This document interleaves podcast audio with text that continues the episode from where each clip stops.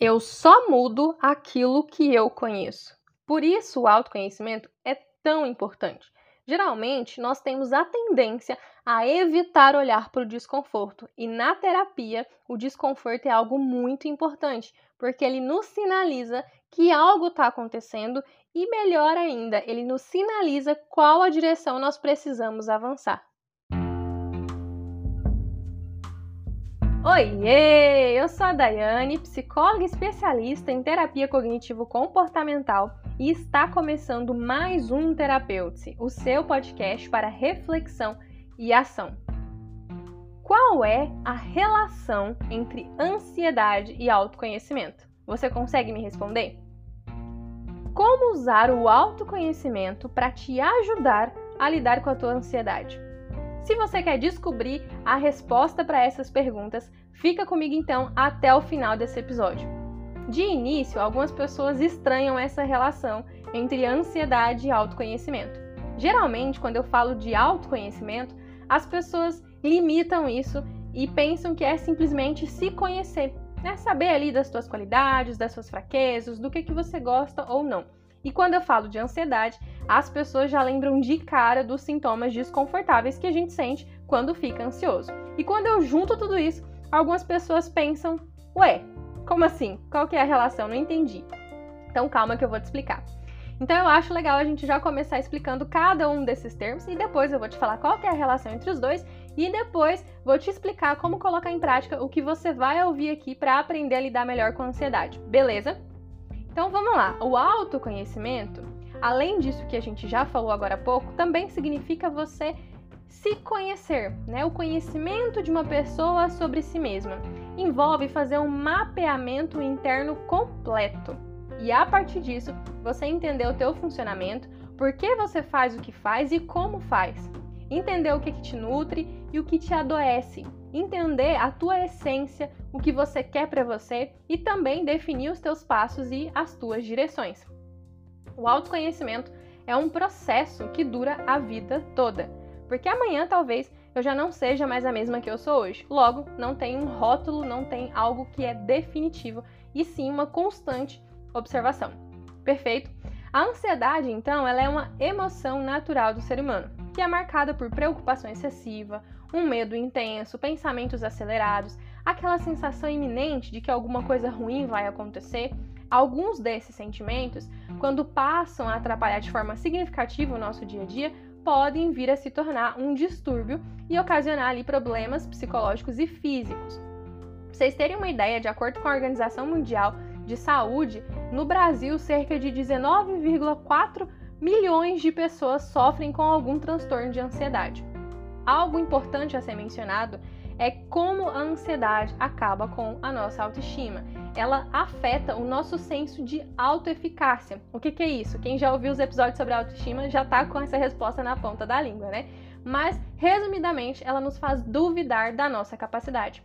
E até aqui eu acredito que você já entendeu então que o autoconhecimento vem justamente como uma defesa para nos mostrar os nossos pontos fortes, as nossas qualidades e que nós somos sim capazes de enfrentar essas situações. Então, quando você se conhece, você se torna mais confiante, você tem mais coragem para enfrentar situações que te geram uma ansiedade. Outro ponto importante que o autoconhecimento nos traz é a nossa clareza do nosso funcionamento. Quando nós ficamos ansiosas ou ansioso, dificilmente nós temos noção do que, que causou essas sensações como os nossos pensamentos, os nossos comportamentos estão ali influenciando em como nós estamos nos sentindo. E é aqui que entra uma das ferramentas mais poderosas da terapia, o auto-monitoramento. Você já parou para observar de onde vem a sua ansiedade? Na sua história de vida, o que, que pode ter contribuído para você se sentir assim? Por que, que você reage de uma determinada forma em uma situação e outras pessoas agem de forma diferente? Toda ansiedade esconde o medo, você sabe qual é o seu? Você já parou para observar o que estava passando pela sua cabeça na hora da crise de ansiedade? Ou você acha que ela surge do nada? Com o autoconhecimento, você será capaz de responder essas perguntas. Eu vou te contar qual é a primeira coisa que eu trabalho em todos, em todos os casos de ansiedade que eu atendo. Primeira coisa que eu trabalho é o autoconhecimento. Por quê? Cada pessoa manifesta e se sente de uma forma. A ansiedade, ela é diferente para cada um. E para que eu crie um plano de tratamento assertivo, eu preciso entender o funcionamento de cada paciente. Quem que você acha que sabe mais sobre ele? Né? Sobre o paciente? Ele ou eu? Ele.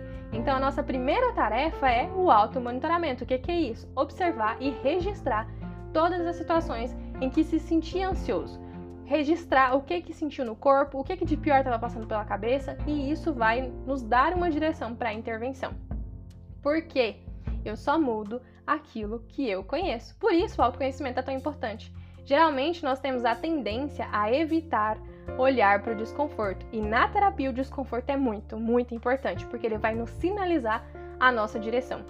Muita gente acha que são as situações que causam ansiedade. Por exemplo, marcar uma consulta. Para muitas pessoas isso é tranquilo, mas para algumas pessoas essa situação traz muito sofrimento. Qual que é a diferença? Como cada um enxerga essa situação. A pessoa que fica tranquila, ela sabe que ela precisa fazer um check-up, que é mais uma das responsabilidades de gente grande, que isso é muito importante. A outra pessoa fica com medo de encontrarem alguma coisa nos exames. Ela começa a pensar: e se eu estiver doente? E pior, e se for uma doença incurável? Como é que a minha família vai ficar? E se eu precisar de tratamento? Eu não tenho dinheiro. E por aí vai. Outra coisa que difere de uma pessoa para outra é a história de vida. E aqui entra mais uma vez o autoconhecimento. Percebe como essas duas coisas andam sempre de mãozinhas dadas? E na terapia nós aprendemos que nem tudo que eu penso é verdade. O meu pensamento ele pode estar distorcido e aumentando a minha ansiedade. Então, se você quer usar o autoconhecimento como uma ferramenta para te ajudar a lidar com a ansiedade, anota aí o que você precisa fazer. Você irá fazer um registro de pensamentos, um RPD. Você vai pegar um caderno, uma folha, teu bloco de notas, enfim, aonde você quiser escrever e que você tenha de fácil acesso. Você vai fazer três colunas. Três colunas aí, né, na horizontal. Perdão, gente, na vertical. Três colunas na vertical. Na terceira coluna, você vai escrever o seguinte: emoção. Lembra, quem já brincou de stop vai saber como é que eu tô querendo escrever. É stop ou a dedonha, né? dependendo da região. Mas você vai colocar três colunas então, e na terceira coluna você vai escrever a emoção. Na coluna primeira, na primeira coluna, você vai anotar situação, bem no título. E aí, nessa coluna, você vai escrever quando você se sentiu ansioso, com quem você estava, fazendo o que, inclusive data e horário. Na coluna do meio, você vai escrever pensamento.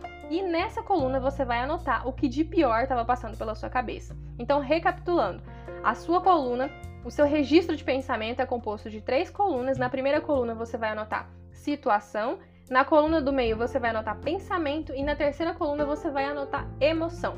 Na hora de preencher, você vai começar preenchendo pela terceira coluna. Por quê? A gente identifica mais fácil as nossas emoções. Então, opa, observei que eu tô ansiosa. Vou lá e registro ansiedade. Ah, não, beleza, eu tava ansiosa, mas o que, que eu tava fazendo? Aonde eu tava? Vou na primeira coluna e escrevo tudinho. Depois você vai se perguntar o que que estava passando pela minha cabeça nesse, nesse momento que eu fiquei ansiosa. Ah, não, por exemplo, usando o exemplo do exame, né? Então, a pessoa preencheria ansiedade na terceira coluna. Na primeira coluna, ela ia escrever assim: ansiedade ao marcar uma consulta médica na terça-feira às 13 horas. Então, ao marcar uma consulta médica às 13 horas na terça-feira. Essa é a situação. No meio, ela vai escrever o que estava passando pela cabeça dela. Lembra que eu disse agora há pouco? Estou imaginando que eu vou ter um diagnóstico de uma doença terminal e que isso vai ser muito difícil para mim, difícil para minha família, que vai ser tudo muito triste. Ela vai escrever isso na coluna do meio. Praticando isso, você vai entender quais são as situações que são gatilho para a ansiedade. Qual é o medo que está por trás da tua ansiedade? Qual é o conteúdo dela? Qual é o seu padrão de funcionamento? E aí você vai começar a analisar o que está alimentando e mantendo a tua ansiedade. Você vai começar a entender o exagero que a ansiedade causa. Lembra que eu disse que ela subestima a nossa capacidade? Aí você vai começar a observar se esses pensamentos são válidos para você. Qual é a probabilidade disso acontecer? Qual é a utilidade desse pensamento? A partir disso, você vai ter uma nova forma de lidar com a tua, ansiedade.